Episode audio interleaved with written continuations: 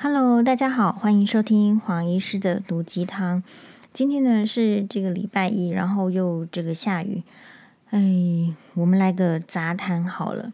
首先呢是非常感谢呢，收到我们有一位网友的这个哎私讯，他是这样私讯的，他前面呢私讯的蛮多的，呃，我是，而且我觉得状况其实是比较复杂的。那么然后呢，他最近可能有收看，就是黄医师在上这个新闻哇哇的之前的这个影片。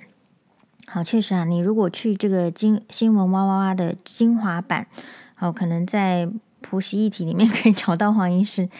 黄医师，我刚刚看了一段您谈论您母亲的节目，我边看边流泪。你母亲真的很伟大，把您姐妹俩栽培得如此有成就。这又在您读书的期间呢，老师对您不当的评论时，你母亲又能够当下对老师反应，这样的母亲让我十分动容。哦，原生家庭真的会影响一个人的一生。好，就是到目前为止，我都觉得确实啊，原生家庭对一个人的影响是很重要的，但不只是原生家庭啦，就是还有包括教育，还有你遇到的社会。哦，其实就是会影响一个人的一生。别人都笑我说：“你把工作环境形容得如此糟糕与不堪，你怎么还有办法做这么久啊？”好，我以前听到这样子的话，我能马上回应说：“我没有错，错的不是我啊！为何我要因别人的错而离开或是接受呃优惠资遣？那当时虽然当初很无知，听不出。”高层主管他那时话里的意思而后悔，但是如今我也因为身为母亲已经没有退路了，只剩不多的意识与理性，才会转向走法律途径。听黄医师呢讲述你母亲之后呢，我知道我能够再撑再坚强些。虽然我没有像黄医师有那么好的母亲，而我自己也因为年纪跟身心健康方面的问题。也无法有机会成为像黄医师母亲那样的妈妈，但是我会再继续鼓励我女儿的。诶，这样说好了，就是也许我们真的是应该要请这个黄妈妈录一集 Podcast 啊，或者是上 YouTube，像黄医师 YouTube 增加点阅率好了，增加被动收入。嗯，这开玩笑啦，我的意思是。其实呢，就是我们看别人的家庭都是好的，因为他坏的他不会拿出来讲嘛。那黄医师确实只是说他刚好有一个机会讲的比较多，所以从这些故事当中，哎，大家就有各自的体呃这个体会。好，就是说，所以其实首先我们还是感谢新闻哇哇哇哦。那第二个就是说。我觉得我们听到这边的话呢，我是觉得很感慨。其实他看我们的节目，就是或者是说有关我谈论我妈妈的节目，边看边流眼泪。其实我看到他之前写给我的这个私讯，我们也是觉得很感慨、很悲伤。那他是一个怎样的故事呢？第一个，首先他不是住在呃。不是住在台北市，他比较住在是中南部。然后他其实呢是呃很，就说年纪呢稍微就是快要六十岁，也就是说他其实是快要退休的年纪。然后他的女儿才高三，要升大学。那呃，其实我觉得年纪上好像跟他的女儿就差不多，就是等于你三十几岁结婚。然后你生一个小孩，然后小孩子呢，在你快六十岁、五十几岁的时候，是高三要升大学的年纪。然后他服务的企业原本福利是不错，主管也是不错，但是他刚好就遇到了换了一批主管之后呢，他接下来开始出现了一些职职癌的问题、职场的问题。那当然了，就是说本来哦，就说这个直癌他会遇到问题是，首先呢，他就是一个单亲妈妈。啊，所以我们刚刚讲听起来好像很简单的事情啊，三十几岁结婚啊，然后生一个小孩，然后到五十几岁的时候呢，小孩刚好是高三要进入到这个大学的年纪，我不知道大家听到小孩子要从高三进入到大学的年纪的时候，头皮有没有发麻？如果是在单亲家庭里面，这个是头皮要发麻的事情。所以我个人啊，就是我不喜欢这个，不是不喜欢 Selina 这个人，哈，不是不喜欢他这个 Selina 陈佩珍这个人，可是我不喜欢提出他提出来的理论，因为他提出来的理论在现实，我认为就是。完全就是没有办法使用的。第一个，首先他不是单亲家庭出生的小孩，他只是家庭呢稍微比较贫困哈。那所以呢，他的家里面可能会有负债。我今天要讲的例子也是这同样的，我们的网友他也会因为他是单，他是因为是单亲家庭，Selina 家庭他爸负债的原因我没有追到，也许他没说，我不知道。但是呢，这个网友他。呃，也说他有一些就是负债，好，那就说你可能要拿薪水，然后去弄负债什么的。就总而言之，我们有时候有时候一个人的负债啊，是去买房子 也是一个负债，对吧？好，或者是说你你要就医的时候没有办法工作，可是要付医疗费，你存款本来就不多。大家要注意到的是，如果你有注意到曾经的新闻媒体报道，就是台湾呢，其实比如说。一嗯、呃，他本身家庭或者是个人，忘记是家庭还是个人，他的存款超过十没有超过十万的，其实有也是比例蛮高的，大概有一点忘记了，十趴二十趴跑不掉的，就是这个族群其实不少。好，那如果说一个人的存款，嗯，就是一般来讲，因为是而且他我记得他讲的好像是劳工阶级吧。如果说他的存款没有，就是因为每个月赚都不多，然后又要缴房贷，又要生活，确实他存下来就不多，然后再加上一些花费啊、生活开销、娱乐。那如果说存款本身没有办法到十万以上的时候，很多啊，他在遇到急难的时候，他运气如果又不好，我是觉得常常屋漏偏逢连夜雨，嗯。那个屋漏偏逢连夜雨的意思，就是你已经存款不多了，可是你本来就是依靠着要继续工作，然后才能赚钱，可是你偏偏遇到了你不能工作的原因。这个不能工作的原因有很多种哦，可能是你家里的父母亲生病了，然后当然请不起看护，你要下来顾，然后或者是说你自己生病了，你就是没有办法上班，在这些情形之下，都会导致负债。都会导致负债。我们的呃媒体上报道的大部分都是说，哇，他本来有负债，然后怎么样变成呃，就是赚很多钱呐，有这样的神奇的例子。可是更多人呢，是他就是处在负债的状况，所以他其实是很艰难的。那因此哈，我说没有赞成这个 Selina，Selina 什么理论我不赞成呢，在。前面他那边讲，我都觉得没有关系，听一听啊。可是等到他出来讲说没有关系啊，我们就靠自己努力工作赚钱，小孩子也是可以养的。啊，一个月去看人家的脸色，跟人家要一万块钱，才一万块钱啊！不要去受受这样子的气。我觉得那个是没有实际上过过单亲家庭生活的。好，就是说你知道吗？如果家长没有钱的话。那个心情会很糟，那个会骂小孩子，而且你小孩子要长大之后才会理解说啊，原来是当时候呢，就是说是不是没有钱，经济状况很糟，然后才就是说有理解到这件事情，而且必然是小孩子也要曾经就是没 就长大之后也要历经同样没有钱的时候，你才可以理解到这个事情。那如果你长大之后也经历了没有钱，可是呃，可是却没有办法理解。当初自己的父母没有钱，为什么这样子的时候，其实我觉得，诶，那个智慧、那个钝性、那个悟性哦，其实也是不高的。那所以，我们不应该支持说单亲家庭。你说什么自己养小孩，你就你就教这个台湾这群女生，台湾的离婚率四十趴嘛，然后你就教这些女生说没有关系啦，你小孩子自己养啦，有什么关系啦？不要跟他们牵扯，为什么要看人家脸色？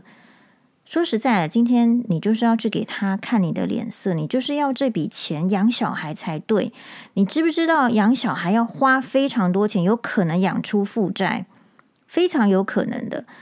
呃，所以刚刚讲是为什么这个头皮发麻这个事情是，如今天如果他的小孩子功课好，他可以念国立大学，那国立大学学费就是很便宜，便宜到黄律师长大之后，如果我妈妈说要跟他多要钱，他会觉得，哎，啊，你在我身上没花多少钱嘛，因为黄律师从小到大都是念公立的学校，而且他出国去留学，英国伦敦政经大学。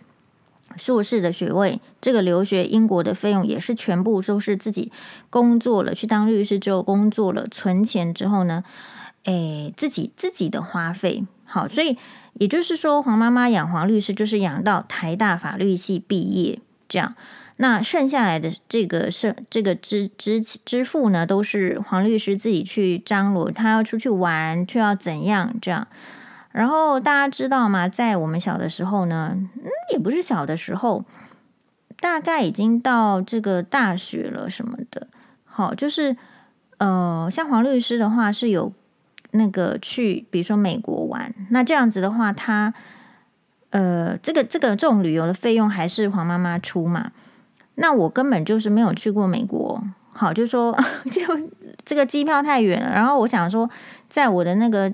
呃，印象里面就是他都是吃汉堡，我也不喜欢吃汉堡，从小都不喜欢吃麦当劳。点点点，也就是说，你很难，如果你不是单亲家庭出身，你很难想象单亲家庭他一个人的薪水要过的是怎样的生活。那呃，曾经有网友写说，那因为这个黄妈妈在邮邮局上班，所以就说还算过得可以。我可以跟大家报告的是，其实过得不是很可以哦。就是如果在这个世俗标准里面，其实我们是很少出去玩的，我们是很少去，我就说没有什么玩的空间。那以前是不会想说为为什么没有常常出去玩，以为是我要认真读书嘛。那因为我我确实读书读得很认真呢，所以我会觉得说我寒暑假也没有要出去玩。所以呃，这边要理解的就是说。其实单亲家庭他的经济如果有限的时候，即便他在公家单位，他也是过得蛮捉襟见肘的。那所以呢，不在公家单位的人，你会怎么样？好，所以，嗯、像这个不在公家单位的话，我相信这个网友可能不是在公家单位，因为如果是的话，他今天没有这个问题。他发生了什么问题呢？其实就是刚刚所讲的，本来主管都对他不错，福利也不错。可是换了一批主管之后呢，嗯、开始挑剔他。好，然后他自己也因为这个生病的关系，曾经有十四个月都没有办法工作。好，然后再回到职场之后呢，就发现人家以各种的刁难呐、啊，哈，就是希望你离职。大家有想过吗？有没有想过一个企业有可能因为要省退休金，所以就会让那些年纪比较大的，呃。人就是自动的受不了这个环境，觉得大家都针对他，然后就离职。表面上是可以领一笔啊、这个呃优惠的啊、呃、退休的金额，或者是说退职金。可实际上跟他能够将来真的把它做满，在几年的工钱再加上退休金，是不是哪一个你觉得是对？所以其实我们这个网友说穿了，他其实就是遇到这个问题。那遇到这个问题之后呢，他就开始说这个公司是不是有一些情况对他不好？结果呢，他还要去听那个高层的主管说：“那既然你把这个公司或者是你的工作环境说得这么不好，你怎么还不离职呢？”这可能是在更之前的主管跟他讲的话，然后他今天也后悔说那时候他没听懂。结果时间过去，现在拖到快退休又还没退休，然后又遇到呃，在职场上人家处处针对，所以第一个其实真的要换工作要趁早。其实四十几岁以后换工作，五十几岁以后换工作，你会陷入一个不知道该不该不该换，还是该不该继续忍耐的状况。可是这个道理呢，不会有人提早知道。好，那还有就是说，现在这个节骨眼，以今年来讲。今年黄医师不是都劝大家就是尽量不要花钱嘛？黄医师自己尽量也常常这样提醒。一方面是通膨，二方面是就是美国的银行都会倒了的话，我又觉得全球的经济是堪虑。在这种情形之下，当然要更保守。所以外面的很多公司其实听起来都是欲缺不补的。那所以你的条件出去应征的条件已经比别人差，比别人差的意思是这个世界有年龄歧视。好，比如说像我可能觉得就是。呃，或者是大家觉得说，诶，黄妈妈很猛啊，很聪明啊，好，很有毅力。可是你要知道，就是如果在她这个年纪，她还需要出去找工作的时候，他一定也找不到像样的工作，也找不到，就是说，可能可以不是像不像样的问题，就是采用都有困难。那所以，如果我们推己及人的时候，就说这个你真的是，但说他说他没听懂，我相信一个人不是没听懂啦。而是当时的情况就是对自己没信心啊！我在这个公司的福利，他说一看，他确实啊，福利不错啊，呃，然后其实他是中南部，我们假设中南部的这个就业机会，除非你是高科技人才嘛，是不是那个新的科学园区？否则，只那个呃就职的机会也没有可能比较多啊，所以他就卡在那时候没听懂。然后你看哦，这个主管为什么可以在？就是跟他讲说，如果你觉得这么差，你应该是要离职啊。这个就是我有在我们的那个 FB po 达赖喇嘛说什么？达赖喇嘛说的是，就算敌人到处说我们的坏话，讲我们的坏话，用词粗鄙，这些言辞也只是声音而已，没法实质的伤害到我们的心。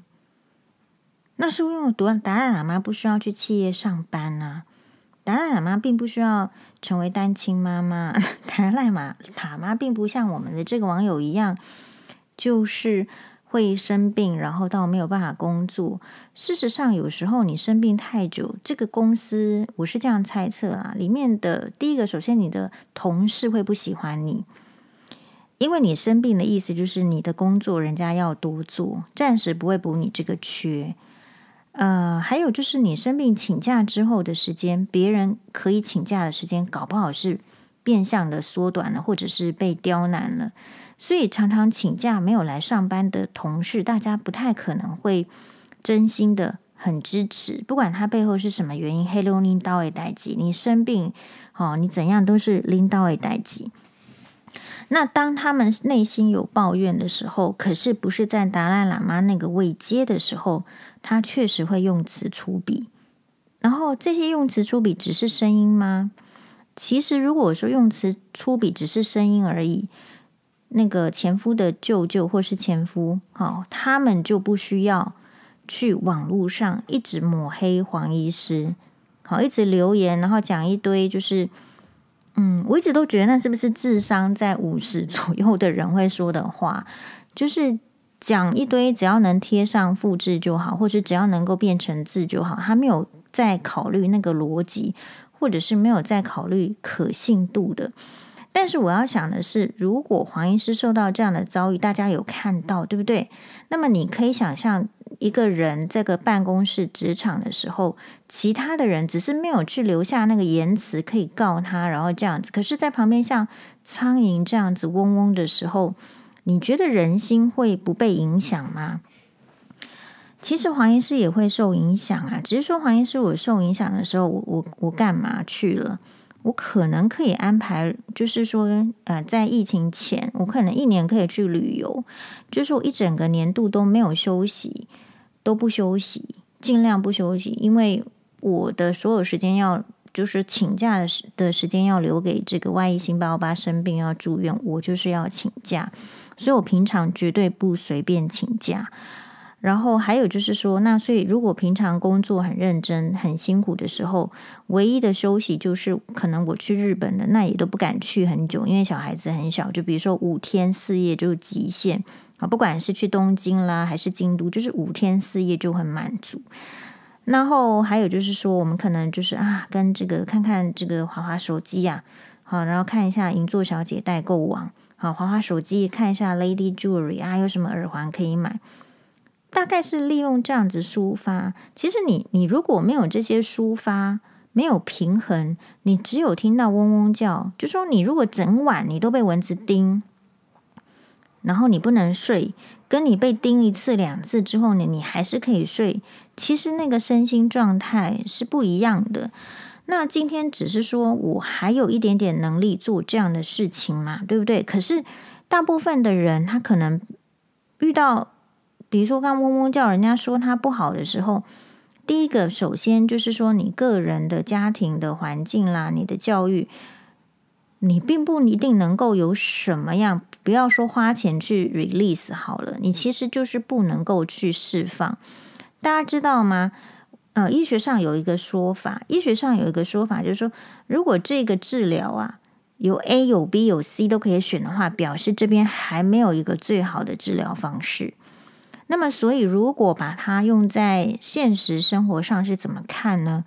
就是如果今天会这边一个鸡汤文，那边一个鸡汤文，这边一个鸡汤文，就是表示没有一个是最好的心灵的 release，可以适用在每一个人。所以每一个人哦，他比较可惜的就是慧根不够嘛，可是又找错了那个依附的对象，非常有可能，那就会被影响，然后其实会反复。好，所以因为所以你看哈，随随便便举例，就是我其实不是反对达赖喇嘛，我只是提醒大家说，哎，因为他住的是拉萨，可是我们听到的是拉迪赛的人一直给我们说话，所以其实境界修为就会不一样。好，境界就是说，所以你知道和尚为什么在寺庙修修修行吗？不要说寺庙好了，就是说。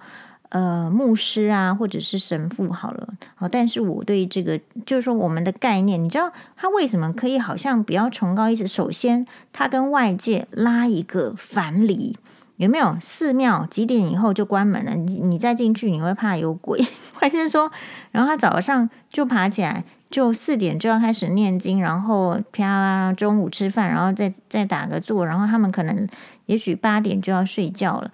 首先，他要能过那个环境，是他跟周围拉一个藩篱，那更不要讲，就是说达赖喇嘛住在高山上，他现在就算住在印度，他也是属于一个跟外界，不要说他被保护了，他就是跟外界要隔离，他他有办法修行。所以，为什么我们人呢、有些人他会说，他跑去哪里哪里闭关个十天二十天，然后感觉不一样。那、你跟外界隔离，当然感觉不一样啊。黄医师每次忘记带手机出门的时候，就感觉眼睛不一样了。这个就是很自然、基本的事情。可是大家没有想到，然后你单纯的去信奉。我认为某一些理论是可以用的，但是某一些理论，你如果实际拿到现实上去用，是非常困难的，因为你的困境会导致你心情不愉快，其实就是那个点。那今天就是因为那个点，你没有办法解决。然后你才需要，就是说，哇，去用一些有的没的方法，然后感觉呢很不上力。比如说怎么样呢？比如说，其实我以前在那个婚姻里面有婆媳问题的时候，我听到大部分的对我建议方法，不是叫我去离婚哦，因为一般来讲还是劝和不劝离嘛，在那个年代。可我听到太多很多都是啊，你没关系啊，你就听一听啊，然后左耳进右耳出。我心里想的是，所以你们的耳朵是没神经的，不会传到大脑就对了吗？没有听神经吗？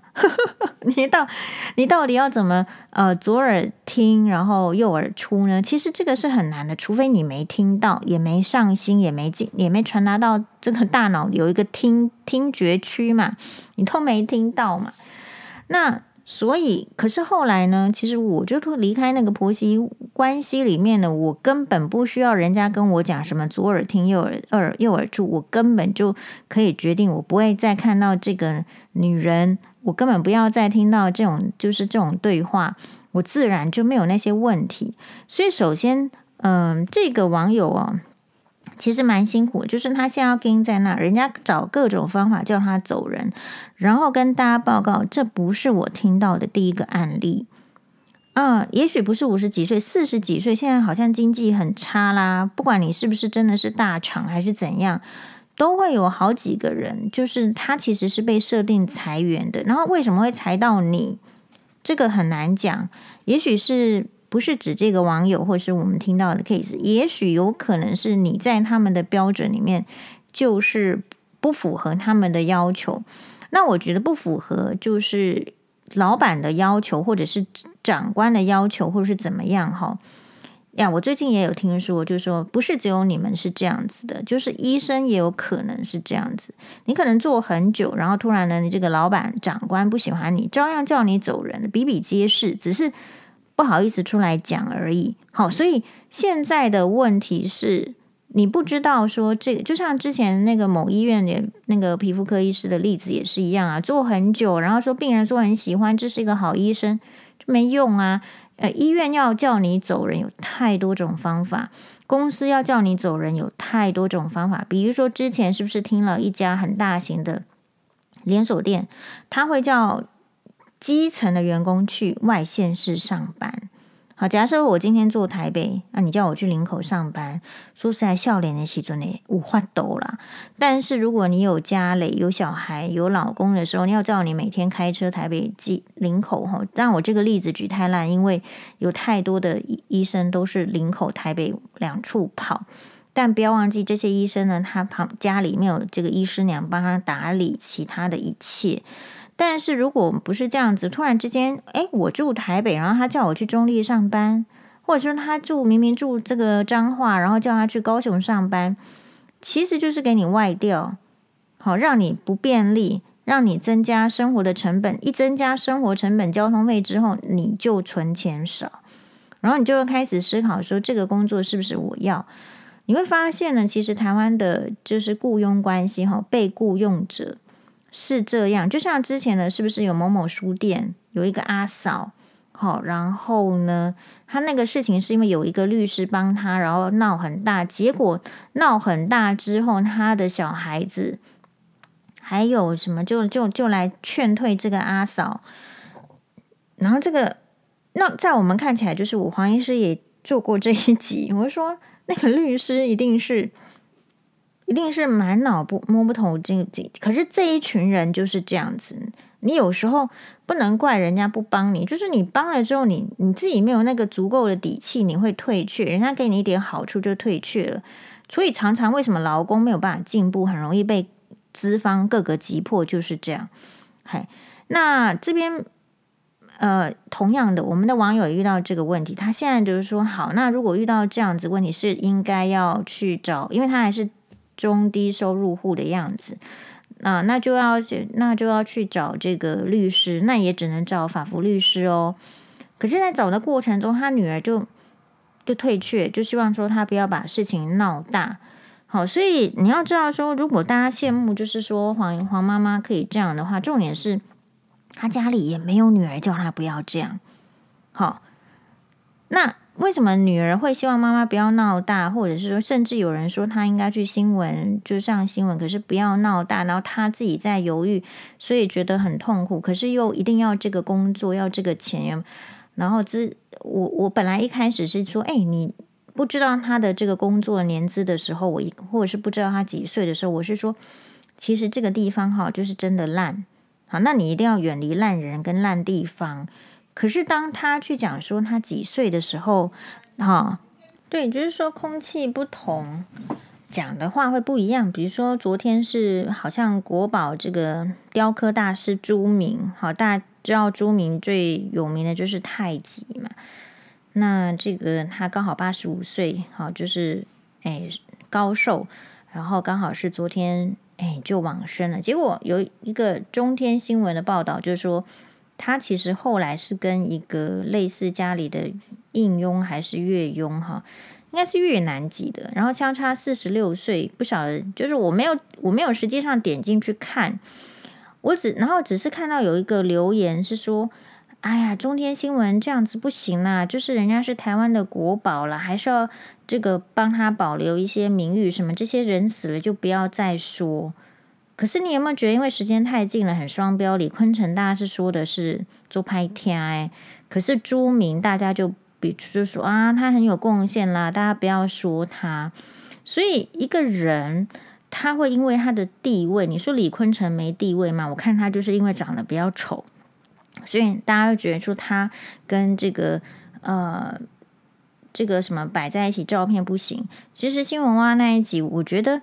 他的照片跟我，因为封面坐在那，我觉得他跟我摆很近的时候，感觉画面也不是很协调。说实在，不是，就是一个人太老，然后或者是年纪，或者说他的颜值不是大家喜欢的时候，其实你对待他就是很不公平啊！你你讲的话根本就不能听，可是还讲得很愉快。但反过来说，如果说，诶，他这个人他比较有艺艺术气息，然后他名满国际的时候。他就算有什么这个不容呃不见容于社会的事情，你都觉得说应该要主动的帮他 cover，免得毁及掉他的声誉，毁及到这个台湾的声誉，不是吗？可事实上，就算他跟一个四十六岁的人在一起，我觉得也没有毁及他的声誉啊，或者是毁及台湾的声誉。可是大家的标准竟然就是在那一边，所以其实如果说这个社会上哈。嗯，你有钱没钱离婚，大家对这个离婚的妇女还是有一个标签。她不管她自己出来说，还是别人说什么她是失婚者啊，她是离婚者啊，或者是什么她是婚姻的失败者。你要想的是，这个社会上对离婚的女人就敢贴标签的话，怎么不敢对单亲妈妈贴标签呢？这么弱势，是吧？然后回到节节目的。开头就说，他说，呃，看到那个很有感，他很那他为什么很有感？那是因为他是单亲妈妈，所以听到呃黄医师说自己这个国国小国中的时候遇到不喜欢我的老师的时候，他热泪盈眶，因为他很有感，对吧？可是呢，是他是单亲妈妈，你知道下面也有网友是怎么写的吗？哎呀，这个什么刺猬的什么妈妈就会养出刺猬的女儿啊，或者是说。我想想看啊、好像是说，嗯、就是黄宥嘉这样子的个性啦，所以就是类似什么，对，就是类似什么是，就是一定就是他的意思讲的，就是意意思就是那种很叛逆的坏小孩。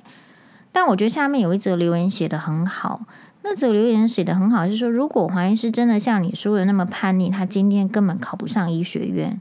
是啊，你不知道医学院就是要一直那么认真读书，你要能够一直坐在书桌前面读书，那不是 那不是叛逆的小孩做得到的事情嘛？所以一届一般没有叛逆的，所以一届会被压榨的原因是因为他的本性就不是叛逆的。如果是叛逆的，那你像那个呃华航的这个不是有长荣空姐哈，或者是他们地勤人员稍微一点的嘛，就是要觉得不公平了，他们整个就。我想他们的工会很厉害了，就会集结，然后就会抗议。那个就不是不是说乖巧的性格。你如果长期被养成乖巧的性格，你就会像医界那部分的医生一样，好健保一点以前也没有一块钱，然后也在那边就是装得很开心，装自己很开心这样子，类似。那现在回过头来，我们所讲的那个网友，他说他为什么会需要跟别人借还钱，是因为。他的经济来源就只有公司的薪水。自从被强迫调到长日班之后，所以他显然是一个要上夜班加班的，才会有足够薪水的人嘛。那么结果就是说，他被这个强迫制一般班的时候，就薪薪资就不够用了，向别人借借钱还钱。其实我头皮发麻的原因，是因为他的女儿如果功课不是那么好，或是运气没有那么好。或者是因为自己的理想，他就是某一些学校才有那个科系的话，他非常有可能会念私立的大学。那念私立大学，当然你可以说是有学贷，可是就是这个就是一个，就是让人家很累的一种，就是债务的，就是循环跟复制嘛。那所以这些人的人生，并没有人真的愿意花时间去理解。然后去帮助他，他要求的帮助是很难的，对不对？好，那所以如果在教，就是说单亲家庭，你去你去哄骗他，哄骗他说你单亲哦，妈妈你就自己顾小孩，就像怎样那个标准啊，就看人家脸色什么多难什么的。其实我我是真的蛮火大，因为因为这些人日子过得不好的时候，是谁可以开团购？是谁可以卖卖钱？不是他们，他只有一份薪水，是很难生活的。万一发生一点点状况，他就要借贷，然后这个利息就会滚出来。他的小孩必须要去借学贷，借学贷之后工作几年，他又要复制这样子的人生。那所以了，就是也有人酸，在网络上酸黄医师说啊，黄妈妈都可以一个人养两个小孩，为什么黄医师你不能够？那我觉得这个问题啊，答案很简单呐，因为我是被迫单亲啊，我的爸爸就是死掉啊，那我妈妈当然是一个人养两个小孩。今天你是离婚的家庭，请问另外一方有死掉吗？如果你死掉，另外一方死掉。那当然就是养小孩。今天如果我前夫死掉，我就是一个人养双八，大家有什么疑问吗？但是如果前夫没死掉，为什么他要那么轻松？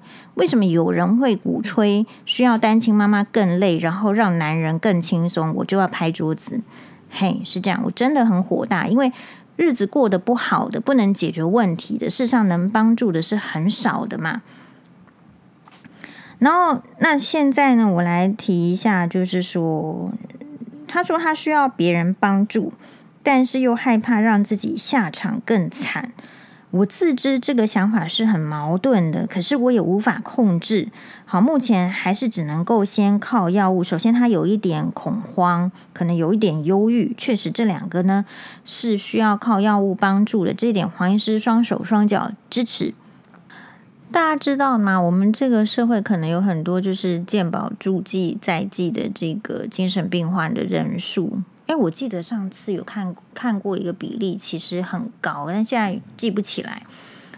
然后，所以你不要以为精神精神疾患、精神疾病在台湾的社会很少。你不是说要等一个症结出来的时候，你会发现说哇，原来是有精神疾患，但是不需要给精神疾患疾病的人贴上标签。因为搞不好很多人都是，只是没有病视感，就是他不知道自己生病了，然后没有没有去寻求这个呃身心科医师、精神科医师的协助而已。那我们我自己更注意到的是什么？我自己学到的精神科哈的学理是二十，就是说二十我们会考国考嘛，有一题是必考题的，schizophrenia 精神分裂症。精神分裂症呢，它是我就不不去讲了，因为精神疾病哦，其实它很难。好，我就负责那个国考，但有一题必考是它有二十岁跟四十岁两个 peak，就是两个高峰期，所以要不就是二十岁这个，因为它本身可能就有这个基因。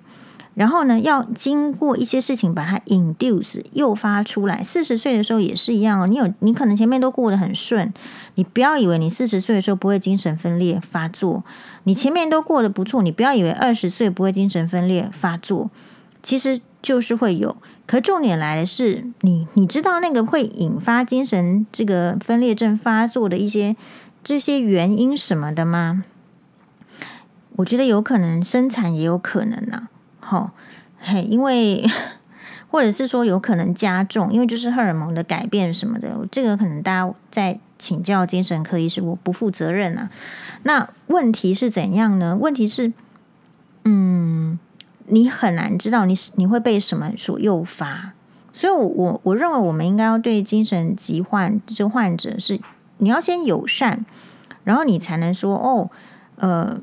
你要先帮助他们，可是我们这个社会，因为精神疾病患者他能够创造的社会产值，因为他疾病的关系，就是没办法了。所以我觉得弱势在这个社会哦很难，是因为这个社会的人还是比较自私。就像是说，你说那个友善空间呐，什么轮椅什么啊，什么步道。那个都很慢，因为那个不是大多数的人需求的，然后你钱就舍不得扎在那一边。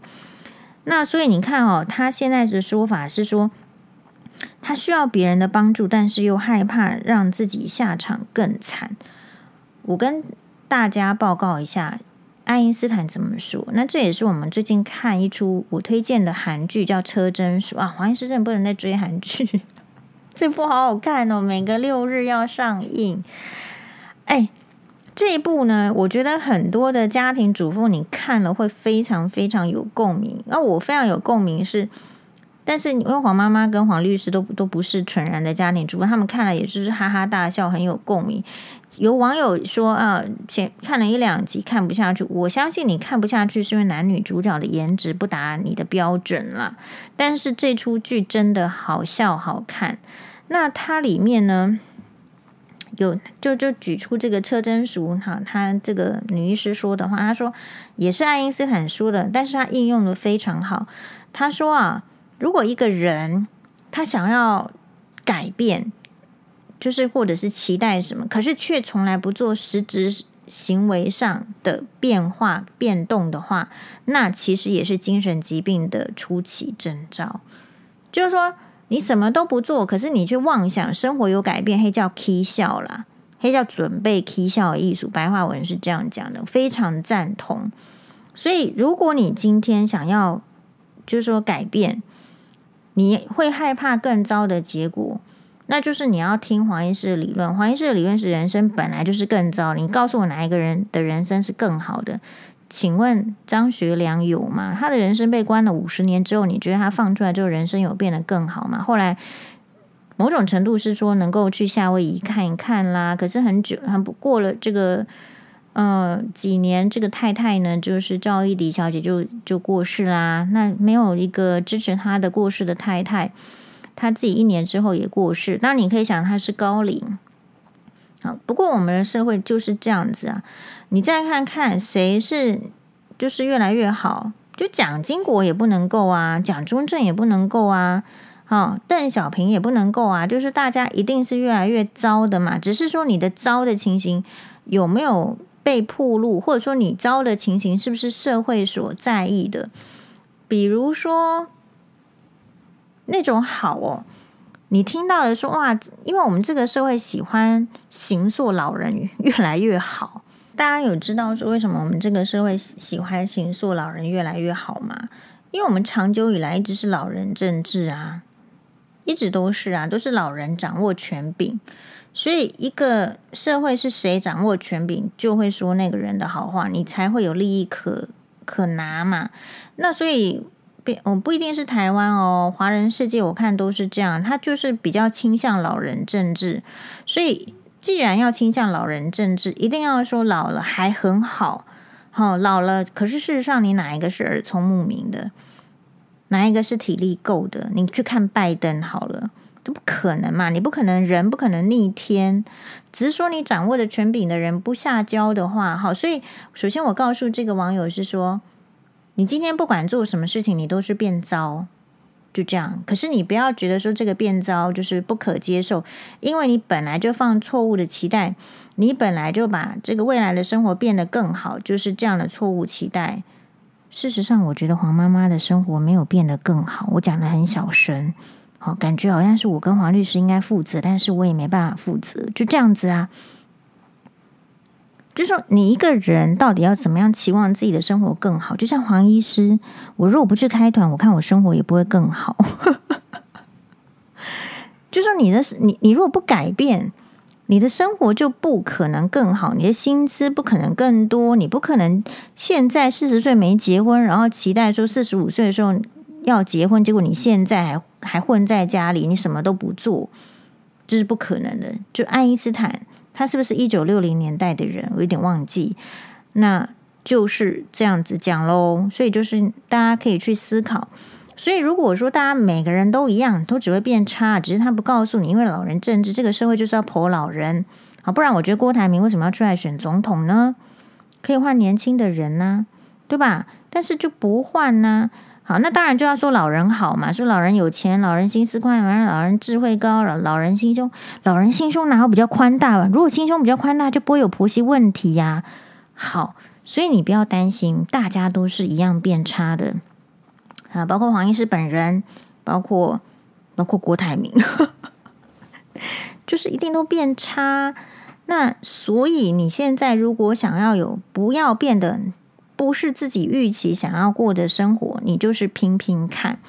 那我觉得一般的人跟黄医师差别是说，差在说到底要怎么拼，在拼之前就先放弃了。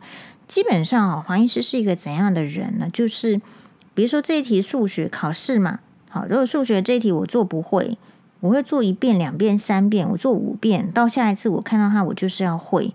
好，我是这样的人，那我不会把时间浪费在我做第一次为什么不会，然后我觉得好讨厌哦，数学很难哦。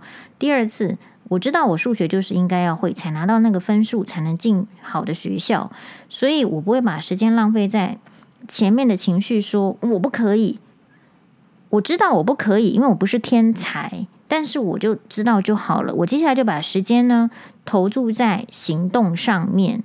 所以黄医师 YouTube 啊，感谢大家的订阅。黄宥嘉医师的非东京爱情故事，我觉得我接下来的目标是，对啊，因为你看哦，一个月被动收入竟然只有一千块钱，而且还没进账，因为他要三千块钱才能进账。黄妈妈就说啊，你们花那么多时间，然后做这个也没有什么赚钱。对，黄医师看一个门诊的时间就超过这个钱了，那就是做兴趣啦。好，做就是说给大家喜欢黄医师的人看。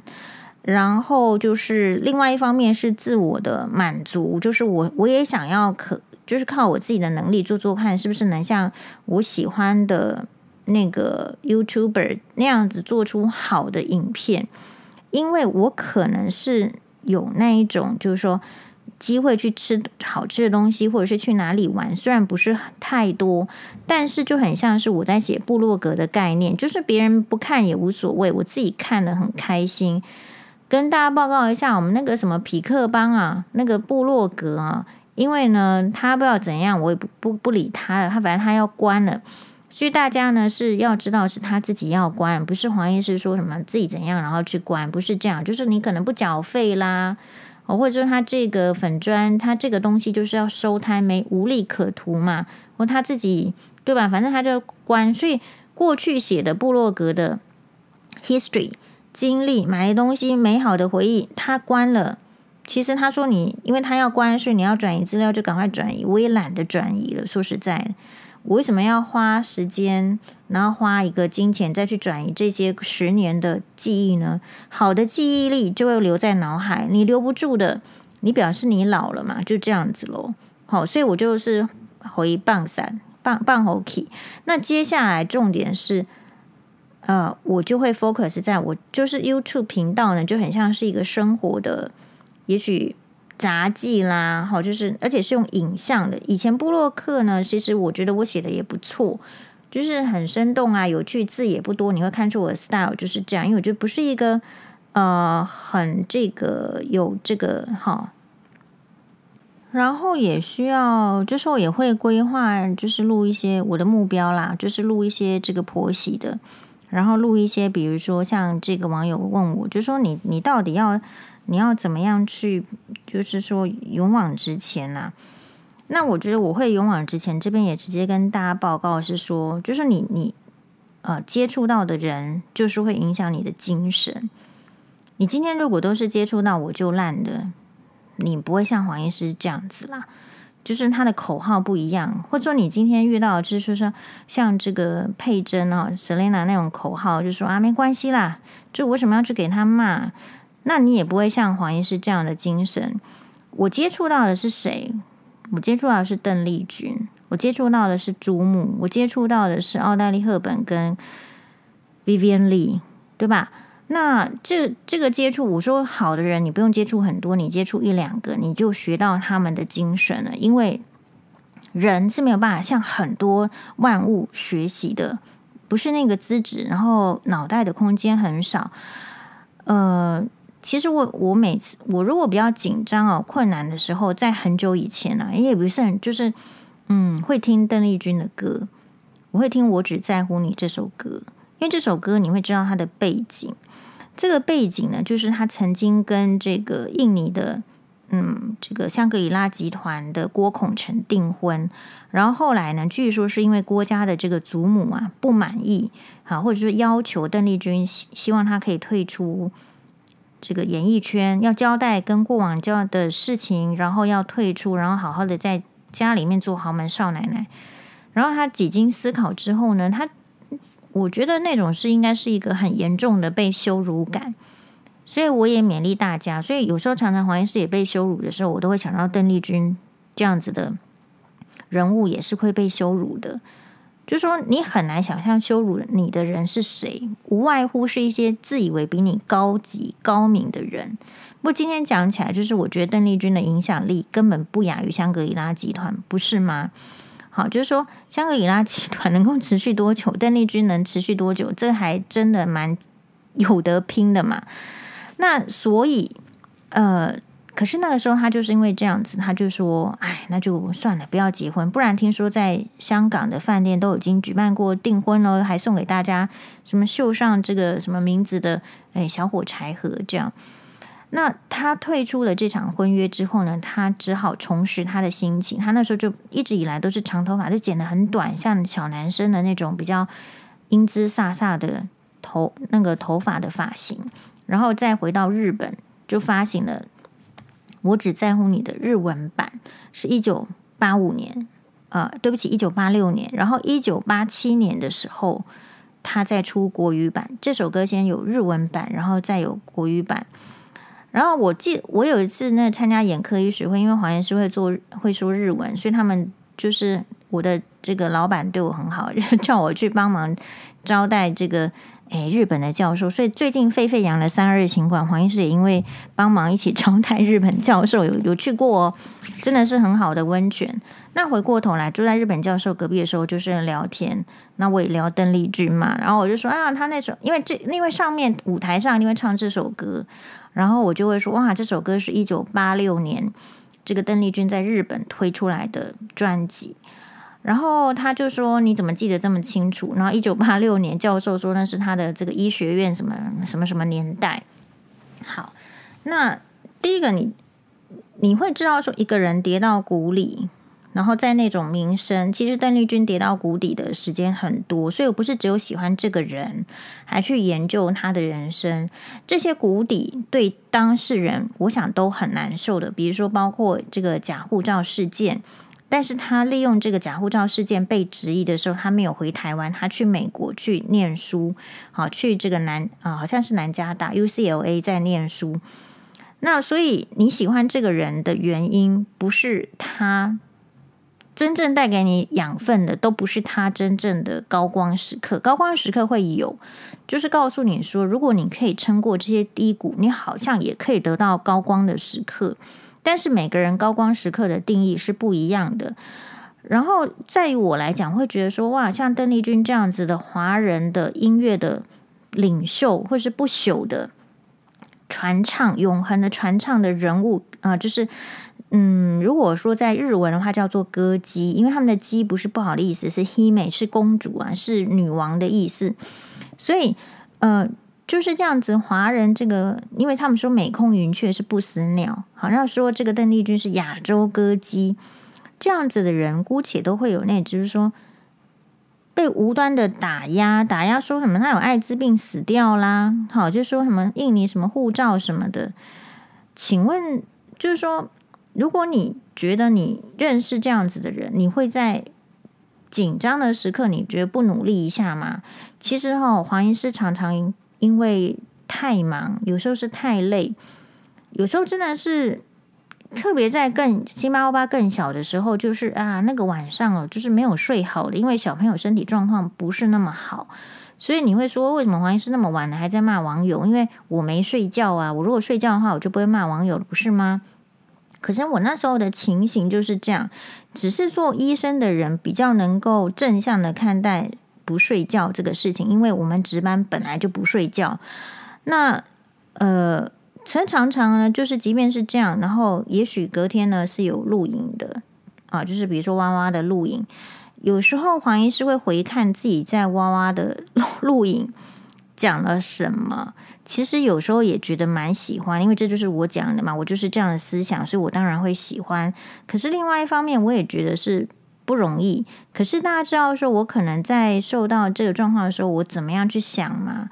有时候都会觉得说，哈，我青菜，我随便啊，我这个不行，我就是随便。可是我都会马上扶起邓丽君。我说，邓丽君登上舞台前，应该是很好的做准备吧？好，就是既我们虽然没有邓丽君那个才华、那个样貌、那个长相，可我至少要有邓丽君的精神吧？好，所以就这样做下去。那至于说，你说。呃，怕会不会就是说，因为跟呃比较有强的人呐、或者是财团呐，或者是什么公司对抗之后，你的下场更糟？其实你不对抗也是下场糟的。那如果是这样，我是都我都这样想，你不对抗也是下场糟的。因此，你就是对抗看看。呃，我觉得人有一个差别，就是说不对抗就放弃了。当然，你去走这个达赖喇嘛的路线也可以呀、你就说这些话呢，并不能真的伤害我的内心。可是因为我们不在那个位置上，我们追求的其实是实质。如果我们没有实质，我们没有物质，我们根本没办法追求精神，因为并不会有人来供养我的物质。如果今天有人愿意供养黄医师，黄医师的精神层次一定可以提高。可是我今天就是也没有接受大家的供养，因为我没有出家嘛，那我就要去追求就是物质喽。那我物质要有余力了，我才能追求精神喽。所以我对那个精神层次不高的人，我并没有什么怨言。所以这个是为什么我对酸民没有怨言的一个很大的主因，你很明白的。如果一个人常常要在物质里面苦恼，好，就像张含烟，诶，张含烟是吗？啊，对啊，他以前在那个遇到这个柏佩文之前，他是在物质里面困扰的时候，他就是人家领养的嘛，对不对？然后人家叫他还债啊，你不还的话就，就要就你你你应该嫁给我家的傻儿子啊，不不想嫁，那他得去，就是那个年代去这个舞厅做舞女嘛。那但是这样子的标签让他好像在遇到好的对象的时候没有办法，就是被接受。好，所以大家觉得说，另外就是说，哦，就是我可能是比较喜欢猪木的。你说你会不会变差？因为我看摔跤，我的看法就是，如果你遇到困难的时候你不奋起，你只会被踩到扁。那就是要问说，你自己愿不愿意被踩到扁哦？然后还有就是说，我觉得人啊，不要怕失败，只要你有努力过，其实不用怕失败的。嗯，因为我有学日文嘛，那我学日文的话，这边当然就是感谢黄妈妈愿意支付我日 去学日文的学费嘛。我学学日文在台大的语言训练中心学日文，LTTC 学了三年。你有三年的基本之后，你接下来可以继续的自学。我最讨厌的一种说法就是一开始就自学，这是一个非常危险的做法。其实一开始还是要投资，你要有基础，有基础好的基础上面，你会建立兴趣，然后兴趣上面你就可以进步。好，那因为我有学日文的关系，然后我就是比较能够了解朱木的人生，所以有时候你说这个人好，你英文不够好，你不能理解他，因为人家不一定有翻译。好，就像黄医师觉得朱木很好，可是关于朱木的翻译在就是台湾很多吗？朱木的自传在台湾有中文版吗？好像没有嘛。好，那呃，我会就是说认识那朱木的话，就是这个真的是不要讲。我就每次我觉得千钧一发的时候，他就是可以来个什么后后背式锁紧剂，或者是他的这个珠木。这一些绝招万字固定技，然后就最后就把敌手打败了。然后也曾经看到，就是他曾经血淋淋的哈，然后就被打打到场外去了，晕倒了，担架来把他抬走。后来我觉得这个就是人生。好，那你说这黄医师为什么这样子看起来娇滴滴的女生呢？会这样？所以其实，诶，我爸爸虽然说在我十岁的时候就走了，更没有给我留下什么，我不知道他说了什么话，嗨。我只知道说他就是，如果人家要给他大苹果，他会带回来家里面，然后给给我们吃。呃，然后呢，其实他也没有给我们留下多少钱，对吧？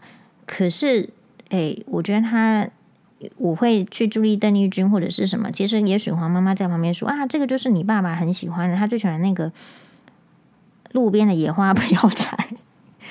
然后，或者是啊，这就是哎，你爸很喜欢看珠木哦，大概会是这样子。然后，也许。也许是这样，就刺激我们去啊，到底珠木是谁呀？哦，到底邓丽君是谁？或者说哦，我们在里面读书的时候，黄妈妈说今天不要读书了，今天是邓丽君在这个华视开劳军演唱会，一定要看。好，就说通常黄妈妈都叫我们去读书嘛，但是邓丽君演唱会，黄妈妈说不要不要不要读书了，这个是千载难逢这个。那个书之后看有，可是现在邓丽君你不看这个演唱会实在太难得，他已经退呃，这个就是说处于半退休状态很久，没有在演唱，这是现场演唱会哈，根本买不到票的，怎么样嘛？一定要看，看了之后就是真的被收服。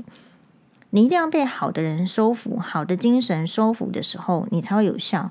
所以，也许我爸没有留下我什么，但是我觉得冥冥之中好像就是让我去认识邓丽君，让我去认识朱木，所以有了奋斗的精神，有了追求好的精神。好，那我觉得很多人不去追求，或者不去喜欢那个好，是来自于呃自惭形秽，或者是说那个生活你很羡慕，可是你没有办法。达到好，有可能是这样子。那因为我可能本身的个性就不是那种会嫉妒别人的人。我跟大家说过了嘛，就是那个算命的大师有说，也不是算命大师，我们那个数学老师他是通灵的，他就说好像是前辈也是做仙女的。那我觉得也挺好的，我是接受。他说：“那如果我前辈子做仙女，我这辈子要跟人家比什么？就没没有什么要羡慕嫉妒的嘛。因为你可能很多事，你也许这一世比不上别人，那不代表你前世、下一世你比不上别人。所以其实比不需要，一定是比，一定是有胜有负。还有，我可能看太多的这个珠穆摔跤比赛，你要知道，一场比赛就是有胜负。我发现呢，大部分的人是比较难去接受那个胜负。”就胜了，胜胜胜不骄，败不馁，对不对？大家都知道，可是大家其实不喜欢败，然后败就会气馁。对啊，那只是所以我觉得没关系。可是事实上，如果你可以在就是说这个过程中，我觉得是选择。如果你可以有一些。就是作为，作为的意思是，其实你不想去做，是因为第一个我们没钱，第二个我们没时间，第三个没体力，你都有可能符合这些条件。但是我认为，只要是做做看，即便是成功了就成功了嘛，失败了就失败了。重点是这个这个过程中，你会知道说你哪一些是具备的，哪一些是不具备的，然后你其实有机会成为更符合你想要成为的人。好，那现在还有一个重点就是说，嗯、你要知道你的背景是不够的。好，如果你今天是背景够的，你不会来讲这个话。就像是说，大家很多家长就说：“哎呀，那个什么小孩子怎么讲，我就烂。现在流行我就烂。”我还身为眼科医师，我还告诉大家现在流行什么？现在流行中小学生刘海都留到挡到眼睛，哈，看门诊很难看。哎，可是这就是他们现在流行的。那所以。如果是以这样子的立场来讲的时候呢，我就觉得你你你本来就是有各种的挑战，有各种的喜欢跟不喜欢，这交织成你的人生嘛，你就不是有背景的，有背景的人才会说我就烂了，不然的话我就烂，实际上也真的烂，早就物竞天择，就是被淘汰掉了。那可以大声的说我就烂，而没有被天择掉的都是有背景的，才能说的那么大声。所以早早的跟这个，我觉得黄妈妈给我们的教育观念就是这样，很早就知道说我们没有可以依靠的。对啊，没有依靠有很丢脸嘛？早点知道就好啦，自己想办法啊。